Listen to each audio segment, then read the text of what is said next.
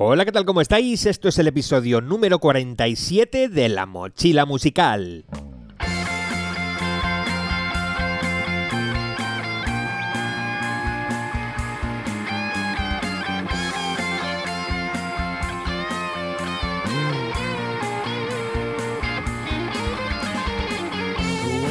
El sueño de cualquier músico suele ser, sobre todo al principio de su carrera, firmar con una gran discográfica.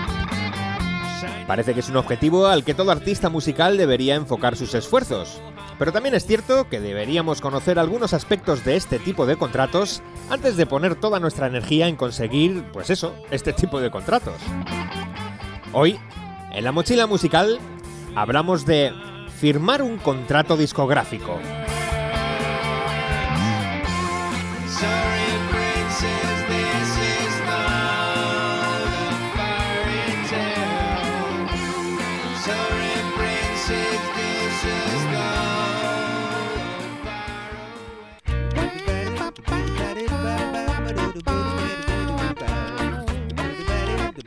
El hecho de firmar con una discográfica suele suponer un hito en la carrera de cualquier artista musical. Pasamos de ser unos pringados que intentan tocar en algún bolo y vender unos cientos de discos a dedicarnos en exclusiva a componer, tocar y asistir a los eventos promocionales que la discográfica te exija. Es muy atractivo, sobre todo porque las discográficas suelen pagar una cantidad golosa de dinero al artista o a la banda en concepto de adelanto por lo que generará su música en un futuro. En fin, que es una situación que a priori suena realmente bien. Pero hoy quiero advertirte de algunos de los aspectos que debes conocer antes de firmar uno de estos contratos, sin cegarte por un montoncito de billetes que te van a poner en la mano. Hoy en día, las discográficas cuando encuentran un artista en el que ven potencial, suelen ofrecer un contrato llamado 360. Se trata de un invento que vino para quedarse a principios del milenio, cuando las casas discográficas vieron drásticamente disminuidos sus ingresos, puesto que llegó la música en formato digital y dejaron de venderse discos de la manera tradicional. Básicamente querían paliar esos ingresos por la venta de copias, pues con otros ingresos que el artista podía recibir sin contar con la discográfica, como la asistencia a eventos, conciertos, publicidad, merchandising y demás. Así que se inventaron este contrato, que como su propio nombre indica, cubre una visión de 360 grados sobre la carrera del artista. Se trata de un contrato por el que el artista se olvida de todo menos de hacer e interpretar su música. Antes se firmaba un contrato con una discográfica, otro con una editora, otro con una distribuidora y otro con una empresa de management, por ejemplo. De esa manera el artista estaba cubierto en el ámbito de las grabaciones, en el del cobro de derechos de autor, en el de la distribución de su música y en el de la promoción de su, carrera, claro.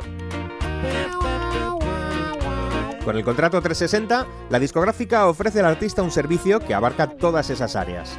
De esta manera, la misma empresa es la que hace de, discográfica, de editora, de distribuidora y de management. Suelen tener una forma de varios contratos vinculados entre sí, puesto que intervienen muchas formas jurídicas, pero aunque sean contratos distintos, suelen también tener como condición la firma de los demás. ¿Qué tiene esto de bueno? Pues lo que hemos comentado. El artista se ocupa de hacer tanta música como haya acordado con la discográfica y tocar en los conciertos. Puede centrar sus esfuerzos en hacer buena música, buenas canciones y no perder el tiempo en buscar conciertos, promocionar los discos, distribuir su música y demás tareas que implica trabajar en este negocio. Además, estos contratos van acompañados de una cantidad de dinero que se le da al artista en concepto de adelanto por los royalties que genere su música en un futuro.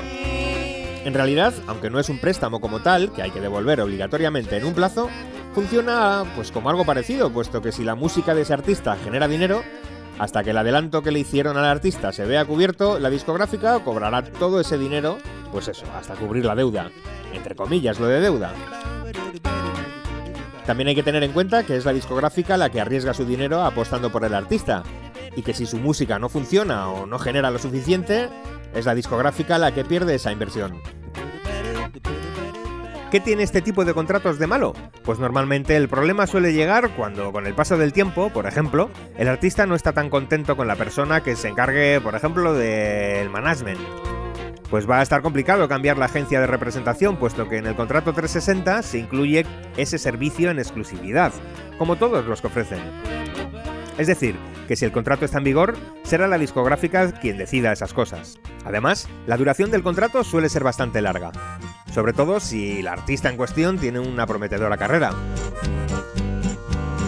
A nivel discográfico, de grabación y producción de música, suele firmarse una duración de entre 3 y 5 años, en los que el artista tendrá que hacer los discos o singles que haya firmado de antemano. A nivel de editora, se ceden todos los derechos de autor y también es la misma empresa la que se encarga de cobrar esos derechos y después darle la parte acordada al artista, que normalmente suele ser alrededor de un 10%. Suelen durar entre 12 y 15 años cuando no duran toda la vida del artista y 70 años después de su muerte, es lo que suelen durar los derechos de autor hasta que la obra pasa a utilidad pública. Con esto quiero que entiendas que firmar un contrato así puede parecer un premio, pero no es raro que se convierta en un problema con el paso de los meses. De ahí que deberías plantearte que tus objetivos, al menos al principio de tu carrera, no fuesen todos enfocados a la firma de un contrato discográfico. No cabe duda de que una discográfica tiene mucho más músculo financiero que tú, con lo que podrán tener la posibilidad de promocionar y lanzar tu carrera de una manera más rápida y optimizada.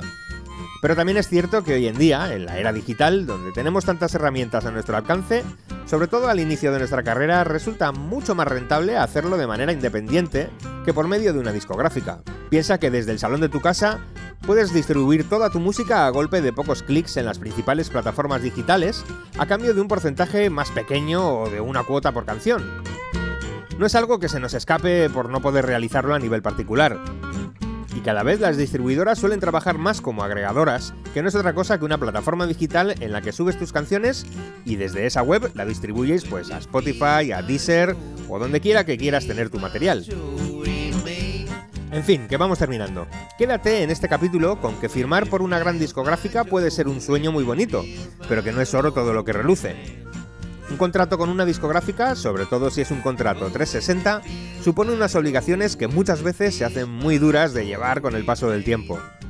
Plantéate hacerlo tú mismo. Tienes muchas herramientas a tu alcance y si no sabes por dónde empezar a comercializar tu carrera, pues ya sabes, escríbeme a info.canonjackers.com o mándame un DM por Instagram para ver lo que podemos hacer. No olvides suscribirte al podcast y compartir, valorar o comentar si te apetece así como pasarte por canonjackers.com donde encontrarás ayuda para adaptar tu carrera musical a la era digital. Nos escuchamos en el próximo episodio de La Mochila Musical.